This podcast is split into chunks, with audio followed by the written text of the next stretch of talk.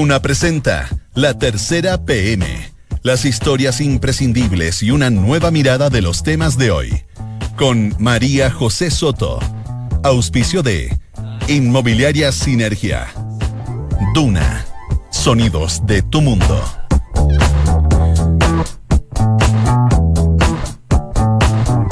¿Cómo está? Muy buenas tardes, bienvenidos a la tercera PM junto a Radio Duna en esta tarde de día miércoles 29 de mayo de 2019, una jornada fría y con lluvia. Ha llovido de manera intermitente, me decían hoy día que, exageré un poco cuando dije, está lloviendo, ha llovido un poquito, pero ha llovido y va a seguir, de hecho, durante la tarde, en la noche y hasta mañana en la mañana, según la Dirección Meteorológica de Chile. A esta hora hay 14 grados de temperatura. Vamos con los titulares ya de las principales notas que están disponibles para que usted la vea en la tercera PM. Hablando de armas en los colegios, de revisión o no de mochilas, por lo que pasó con este niño de 14 años que le disparó a otro en Puerto Montt. La Superintendencia de Educación divulgó hoy cifras bastante preocupantes. En 2018 se denunciaron 146 armas en establecimientos de educación, un 57% más que el año anterior. Sobre el mismo tema, hay una nota muy interesante del ejemplo de los colegios Opus Dei en La Pintana. Ellos cuentan cómo están enfrentando la violencia en una zona evidentemente golpeada por el narcotráfico. Marcela Cubillos, ministra de Educación, ¿se acuerda que hace un tiempo la criticaron harto por haber enviado mails apoderados en busca de respaldos por el, por el proyecto de admisión justa, que por cierto fue eh, rechazado en comisión? Bueno, ahora lanzó ella una nueva estrategia. Abrió su WhatsApp, su teléfono para los apoderados que quieran escribirle. Ella está disponible, responde los mensajes es un celular del Ministerio de Educación y con esto ella busca impulsar Aula Segura, el proyecto que empodera a los directores de colegios a separar alumnos que generen violencia. Aumentan en Chile los casos de enfermedades sexuales. Sífilis y gonorrea alcanzan sus cifras récord en nuestro país. Los hombres son los que más registran casos. La falta del uso del preservativo, la pérdida del temor a contagiarse y las aplicaciones de citas rápidas como Tinder están entre las eventuales razones. El presidente Sebastián Piñera tiene su cuenta pública este sábado a las 20.45 de la noche. Cambió de horario para que usted pueda ver el discurso sin estar en horario de pega, el horario laboral. La cosa es que generalmente se invita a esta ceremonia que pasa en el Congreso, digamos, como lo habitual. Siempre se invita a parlamentarios, ministros, invitados especiales, etcétera. Pero no se invitó a un personaje bastante importante de la derecha chilena que es José Antonio Cast. Él, el entorno del ex candidato presidencial, acusaron este un desaire por parte de la moneda. Y la verdad es que lo vienen excluyendo hace rato de varias citas de Chile Vamos. Supo ayer que Andrés Alamán, senador de RN, dijo que estaba disponible para ser candidato presidencial si se lo piden. Lo dijo de hecho aquí en Duna. Le respondió el presidente Sebastián Piñera que claramente no le hace ninguna gracia que le estén adelantando candidaturas presidenciales y todavía queda un buen rato de su gobierno. A la disposición de Alamán, Piñera respondió. Les voy a leer textual lo que dijo. Dice el presidente Piñera, hay muchos que toda su vida aspiran a ser candidatos. Cuando recién van 15 meses de gobierno, no es oportuno ni conveniente iniciar campañas. Y Mauricio Macri, presidente de Argentina, el nuevo problema que enfrenta el mandatario. Hoy se cumple la quinta huelga nacional contra el gobierno impulsada por la Confederación General del Trabajo. Las calles en Argentina están totalmente vacías en varias ciudades. Tampoco hay vuelos nacionales ni internacionales desde o los aeropuertos más importantes del país. Y en tiempos de crisis, las pérdidas son millonarias por esta paralización. Además, reclama la Casa Rosada.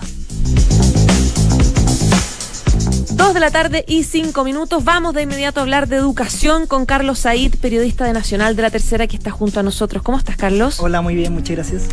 Bueno, tú hoy día escribiste, bueno, te, eh, preparaste también lo que fue el trabajo de la edición de la Tercera de hoy y además en la Tercera PM preparaste una, un trabajo respecto de unas cifras bien eh, preocupantes sobre eh, el hallazgo de armas en los colegios.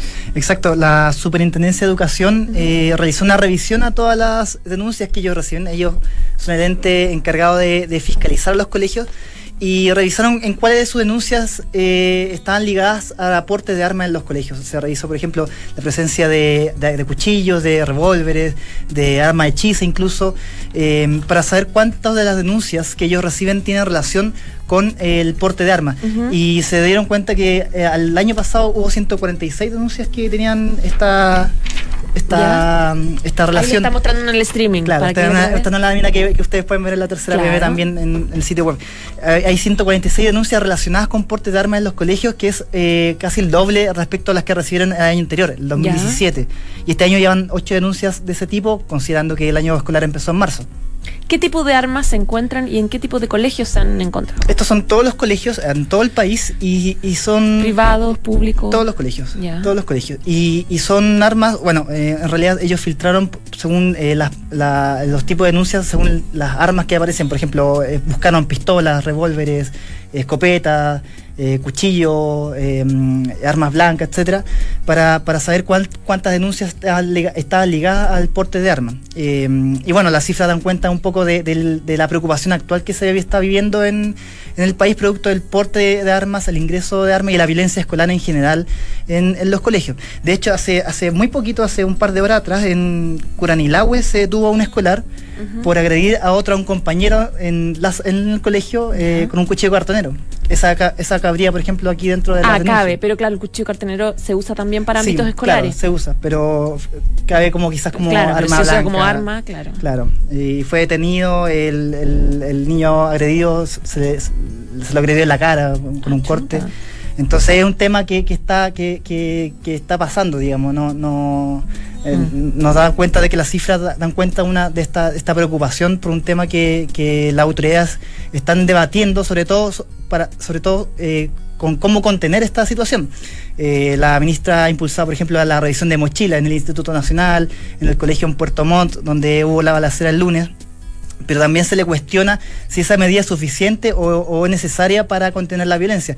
Los expertos al respecto están eh, más o menos coinciden en que una revisión de mochilas, por ejemplo, puede ser efectiva, pero no es la medida, en ningún caso una medida que pueda solucionar eh, los problemas de convivencia escolar. Esto es un tema mucho más profundo que depende de los colegios, de lo que hagan las autoridades en cuanto a convivencia escolar, pero también depende de lo que eh, hagan las autoridades policiales, porque finalmente ellos son los que tienen que eh, tener el poder de investigar, por ejemplo, en el caso de Puerto Montt, donde es un caso, por suerte, que no, no se ha replicado en nuestro país, de una violencia escolar que todavía no, no ha llegado, por suerte, a nuestro país, pero que, que que pudo haber sido investigado quizá. Claro, totalmente. Ahora, este estudio que entrega la Superintendencia de Educación, ¿especifica un poco, por ejemplo, de las edades en las que se les eh, encuentran a los estudiantes o acciones que han tomado los colegios?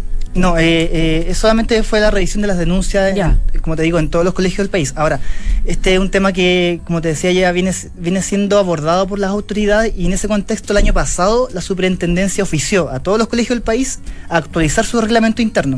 Claro. Para que incluyan eh, este tipo de situaciones de violencia escolar, pero también para que mejoren eh, eh, sus medidas de convivencia interna.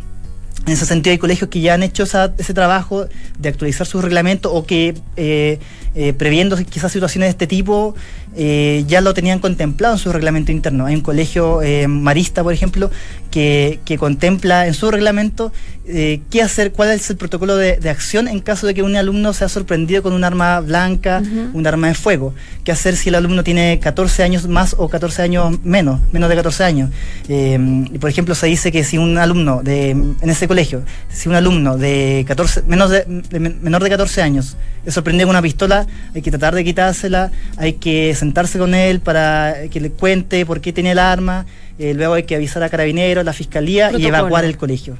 Claro. Ese tipo de protocolos son los que está viendo la superintendencia a los colegios para que actualicen eh, sus reglamentos y puedan abordar esta situación, que de nuevo te digo, según la expertos, eh, no, no solamente es labor de los colegios, sino que también hay la autoridad policial eh, tiene una labor también para contener este tipo, los casos extremos me refiero, por ejemplo lo de Puerto Montt.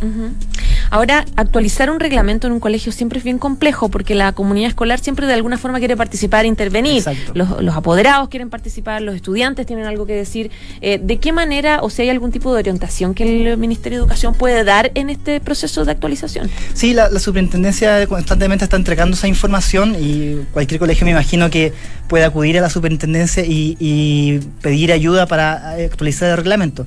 En todo caso, los colegios tienen hasta, recuerdo que hasta agosto de este año, para em, presentar su nuevo reglamento actualizado eh, que contemplen todas estas medidas de convivencia escolar y de violencia escolar.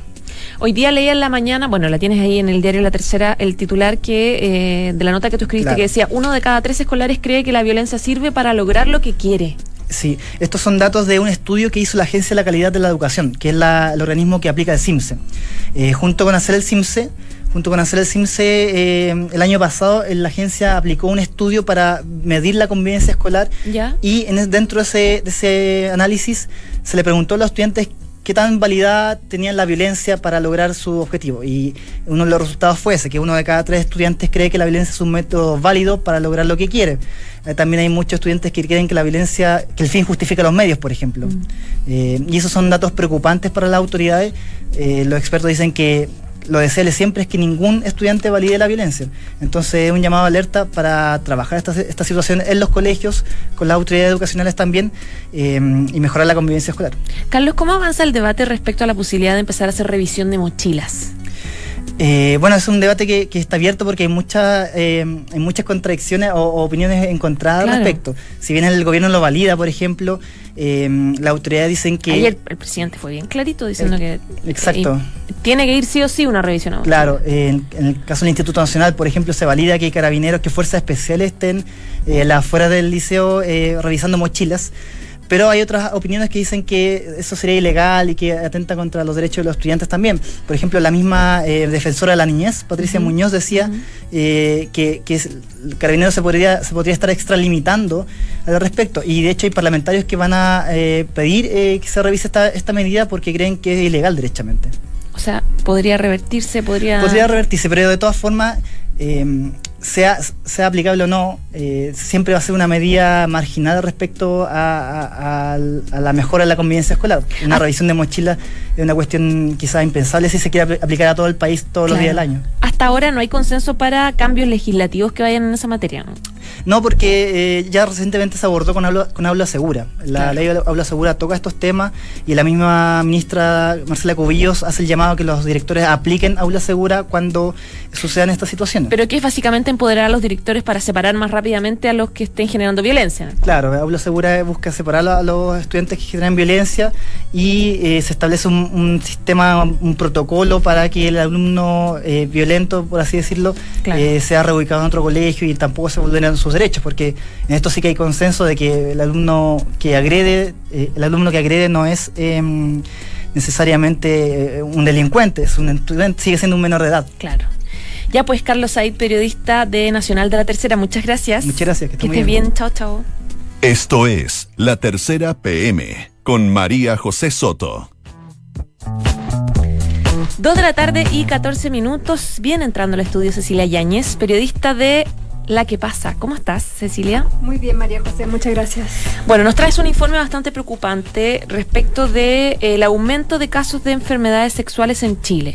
Sí, es un informe que saca el Ministerio de Salud.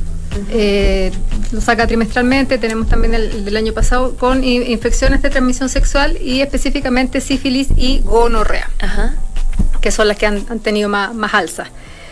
Si sumamos los casos desde el 2000 hasta los que llevamos a marzo de este año, serían más de 100.000 casos, 108.978 casos, lo que no eh, significa necesariamente que sean personas, porque eh, una persona puede tener las dos enfermedades.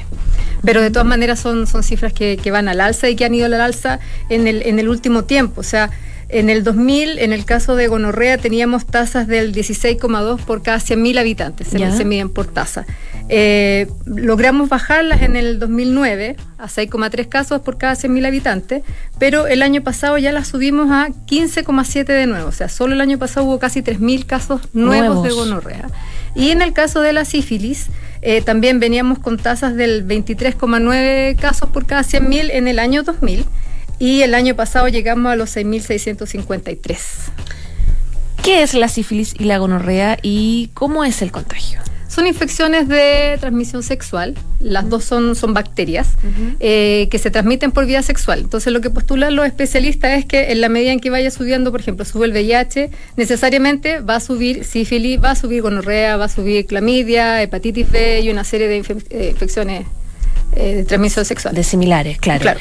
¿Y cuáles son como las, las características de quienes tienen el contagio? Hombres, mujeres, edades, sectores. Según la- el, el boletín del Ministerio de Salud, eh, los casos, mm, eh, la mayoría de los casos o la mayor eh, frecuencia está en los hombres jóvenes. Estamos Ya. hablando jóvenes de 19, 20 años, son los que tienen la- las tasas más, más altas. altas, y esto tiene que ver con un tema de eh, actividad sexual eh, no protegida.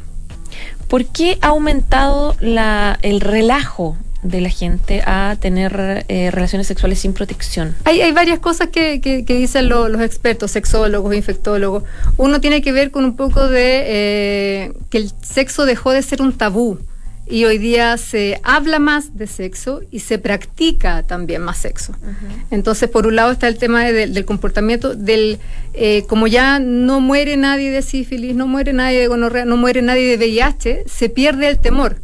O sea, hay, hay vacunas, hay eh, antibióticos, hay métodos, hay tratamientos que pueden hacer pasar todas estas enfermedades como enfermedades crónicas. En el caso de la sífilis y la gonorrea se pueden curar. Entonces, por ahí se, se va perdiendo un poco el, miedo al, contagio. Y claro, tú planteabas también, eh, lo conversábamos un poco antes, que mm, también tiene que ver con el- la forma de relacionarse de las personas. Sí, claro. De manera como más express, más rápida, las aplicaciones, por ejemplo, Hay al- de citas. Claro, que- algunos especialistas plantean también que, por ejemplo, el tema de, la, de las citas que son citas sexuales, o sea, ya te pierdes todo el preámbulo, el conocer a una persona que muchas veces ya retrasaba o veías a lo mejor signos en las personas que ya, ya no te gustaba tanto, pero ahora eh, mediante una aplicación nos juntamos a tener sexo. No vamos a conversar, no vamos a conocernos, solo vamos a tener sexo. Y, y en esa eh, inmediatez o en esas relaciones express es más fácil eh, transmitir este o contagiarse con este tipo de, de virus o bacterias que, que provocan ITS. Claro. ¿Qué, está, qué, está, ¿Qué políticas se están impulsando por parte del gobierno para poder eh, bajar las cifras?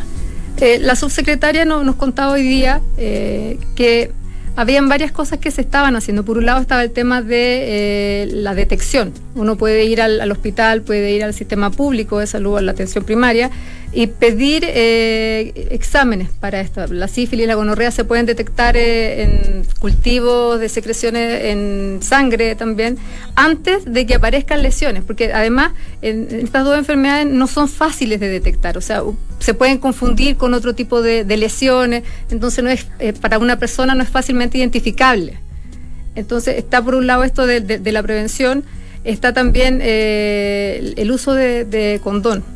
Los, los especialistas también nos decían que el- parte del relajo tenía que ver con, con eso, con que muy poca gente utiliza condón. Entonces, eh, hoy día se está entregando también preservativos gratuitos en el sistema público de salud y están est- estos nuevos dispositivos que pusieron para en lugares donde hay muchos adolescentes, muchos jóvenes también pusieron unos dispensadores. Pero el tema del uso del condón es no solo entregar del condón, sino que la gente lo utilice y lo utilice bien. Porque eh, todas las encuestas nos hablan de que la utilización es muy baja. Hay 13%, 10% de las personas reconocen utilizar eh, condón en todas sus relaciones sexuales, no solo en algunas, o en las que yo creía más riesgosas, en todas las relaciones sexuales. Y lo otro que nos dicen los especialistas también es que tiene que ser utilizado en todo tipo de relación sexual, anal, oral, vaginal, siempre utilizar condón. Utilizar cualquier tipo de, de- claro, de Es que es protección. el método de barrera. Entonces con eso ya, Claro. ya impedimos no solo el embarazo no deseado, sino que estamos impidiendo todas las ITS. VIH, eh, gonorrea, sífilis y otras varias más. Los porcentajes de personas contagiadas eh, generalmente son más hombres que mujeres. Sí, son más hombres, eh, son más hombres que mujeres y son hombres jóvenes, como te decía, entre los 15, 29 años es donde se concentra el 15, 29 años. 15, 20 no, estamos, el otro día conversaba con una persona de APROFA, nos decía que ellos veían chicos que llegaban con 14 años, 15 años que de repente en la primera relación sexual se contagiaron. De inmediato. De inmediato. Porque es una, una. ¿Qué me va a pasar a mí si yo tengo 14 años, estoy pololeando con mi compañero de 15 años, somos los dos vírgenes, o decimos al menos por lo menos ser uno virgen? ¿Qué nos va a pasar si no tenemos tanta experiencia? Mm. Pero en la práctica sí tiene más experiencia. Y eso es lo que está provocando también un aumento en, en, en ello. Piensa tú, adolescentes, jóvenes, a mí no me va a pasar nada, soy invencible, el mundo Mm. es mío, y terminan después contagiados y con, con, este tipo de enfermedades que además no conocen. Claro, exactamente. Ya, pues Cecilia Yáñez, periodista de La Que Pasa, esta nota va a estar publicada ¿cuándo? A las 6 de la tarde en el sitio quepasa.cl y en la tercera.com también. Ya, pues para que lo puedan leer. Muchas gracias. Gracias a ti. Que estés muy bien. Igual. Chao, chao. En Duna Escuchas, la tercera PM, con María José Soto. 2 de la tarde y 21 minutos. Vámonos a Argentina porque está en problemas el presidente Mauricio Macri. Hoy se cumple una quinta huelga nacional contra el gobierno que al parecer ha resultado súper exitosa porque varias de las ciudades están completamente vacías. Cata Gopel, periodista de Mundo, está aquí para que nos cuente. ¿Cómo estás, Cata? Muy bien, gracias. ¿Cuáles son las novedades de allá? Al parecer fue un éxito la, huelga. Claro, a alta convocatoria se hablaba de al menos 70 sindicatos que se adhirieron a esta llamada de la CGT, que es la, vendría a ser como la CUT en Chile, que es la que organiza estos paros en Argentina. Y claro, hablamos del quinto paro general, paro nacional, eh, calles prácticamente vacías, no funciona el metro, no funcionan los colectivos, no funcionan los aeropuertos ni los bancos. Y esto, como decías tú, se repite en gran parte de las provincias de Argentina. Wow. ¿Y cuál es la reacción que está teniendo la, la Casa Rosada? Porque por ahí leía que están mencionando las pérdidas millonarias de lo que significa un día paralizado. Exacto, ellos hablan de las pérdidas millonarias, de cuánto afecta a un país en crisis este tipo de convocatoria eh, y más allá de la cifra que ellos sacan, hay otra cifra que es importante, que eh, Mauricio Macri con este quinto paro general, paro nacional, se ubica al mismo nivel que Cristina Fernández. No creo que a él le guste mucho la comparación, eh, pero la mayor lectura es que ella acumuló cinco paros nacionales en ocho años de gobierno, en dos mandatos, y él los acumula a solo seis meses de que se acabe su primer y quizás único mandato, porque no lo sabemos. En el fondo tenemos que ver el tema de, las elecciones. Eh, y además de eso, claro, eh, ver calles vacías. Eh, que no está funcionando el transporte, que son 70 los que se adhieren y que en el fondo todas las calles principales, todos estos lugares icónicos como la 9 de julio, la estación de retiro, en el fondo no funcionan como uno las ve o suele estar acostumbrado mm. a todos los días a la actividad económica de un país. ¿Cuáles son las, en tiempos de crisis, evidentemente, cuáles son las principales demandas de los trabajadores? Bueno, efectivamente ellos eh, demandan el tema de la recesión económica por la inflación, algo que hemos comentado un montón de veces y de hecho incluso lo que hoy día se que no se había visto en otras manifestaciones es que fueron incluso con ollas y con alimentos no perecibles un poco para decir basta. Otra de las cosas que ellos alegan es los acuerdos que hizo el gobierno Mauricio Macri con el Fondo Monetario Internacional y entre otras cosas es eso ellos lo que piden también es el tema salarial, algo que claramente no está en discusión, sino que lo que ellos quieren es que esto se instale también en la agenda de la campaña, porque recordemos que queda solo un mes para la inscripción de las candidaturas que de eso te quería preguntar. Me imagino que una movilización así también afecta las opciones de Mauricio Macri, que todavía estaba como en la duda de si él, ser el candidato presidencial o dejar a su gobernador, hacer esta dupla un poco que, que pensó en algún minuto, o sea, que, que concretó Cristina Fernández con su ex jefe de gabinete. Claro, él de hecho esta semana está atendiendo varios frentes sobre su candidatura porque el mismo lunes la UCR, que es el radicalismo argentino que conforma junto con el PRO esta coalición Cambiemos de la que nosotros hablamos, se reunió para ver bajo qué condiciones permanía la, en la coalición oficialista, lo cual no era menor para el gobierno en el fondo en el hecho de sumar respaldos en una candidatura. Y lo que se acordó hasta ahora es que ellos van a permanecer en la coalición, sin embargo también quieren participar en la fórmula presidencial o incluso proponer un candidato alternativo al actual presidente. Entonces son semanas bastante intensas para el gobierno eh, que de hecho vamos a tener que ir viendo, resolviendo el día a día, porque ya ellos dijeron a partir de la convocatoria de hoy que se van a reunir con los sindicatos que no estén en el fondo adheridos a esta paralización para empezar a negociar o al menos acercarse a ellos. Es decir, que existe la posibilidad de que eh, de Macri no tenga respaldos ni siquiera en su mundo para poder impulsar una o concretar una candidatura presidencial. Claro, yo creo que más que no tener los respaldos es que el respaldo no se ha hecho público y eso hace crecer las dudas porque en el fondo las dudas se centran en, la apatía y en, el rechazo a nivel de imagen que tiene el mismo Macri en las encuestas. Entonces de ahí se desprenden las dudas y de por qué todavía una Casa Rosada que seguramente va a buscar la reelección no se ha cuadrado frente al mismo presidente que ha dicho que la quiere. Claro. ¿Cómo, en paralelo, cómo le ha ido esta dupla de Cristina Kirchner con Alberto Fernández? Bueno, Cristina el día lunes se enfrentó a la segunda jornada del juicio oral, segunda jornada en la que ella llegó nuevamente con alto respaldo, incluso pudimos ver actrices que fueron incluso a la sala, personas de su, de su línea política. Y también el mismo Alberto Fernández que desde que se anunció esta candidatura está en terreno 100% y también lo que hemos visto en muchos de los actos del kirchnerismo que es eh, la participación social y el apoyo, a diferencia incluso de lo que no pasa mucho con Macri, lo que dice los analistas que hoy la población argentina ya tiene bastante internalizado lo que son las acusaciones, la corrupción y un poco lo que venimos hablando hace un mm. tiempo que, que si bien eh, la gente está consciente de esto, se acusa la cifra económica de que hoy Argentina está muchísimo peor. Ese es el problema. O sea que ya el tema de la corrupción no, no, les, no les duele tanto, ya no les molesta.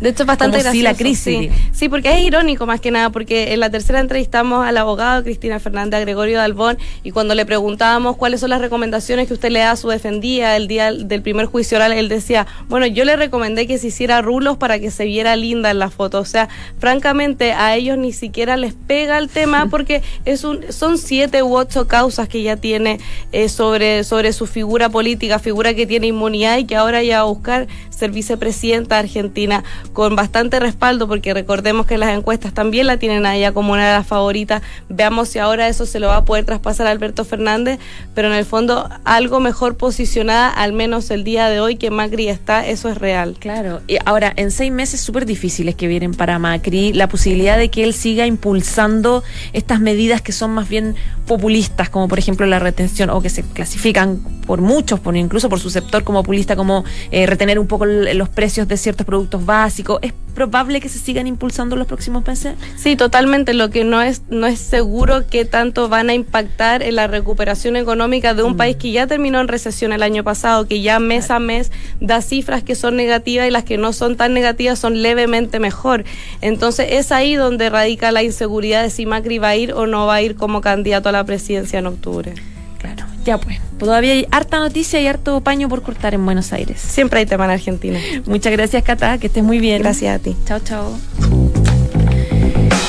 Les contamos que en Sinergia Inmobiliaria piensan cada proyecto de casa o departamento como si fuera único, la distribución de los espacios, diseño vanguardista y terminaciones que encantan. Sinergia Inmobiliaria, espacios bien pensados. Conócelos en isinergia.cl.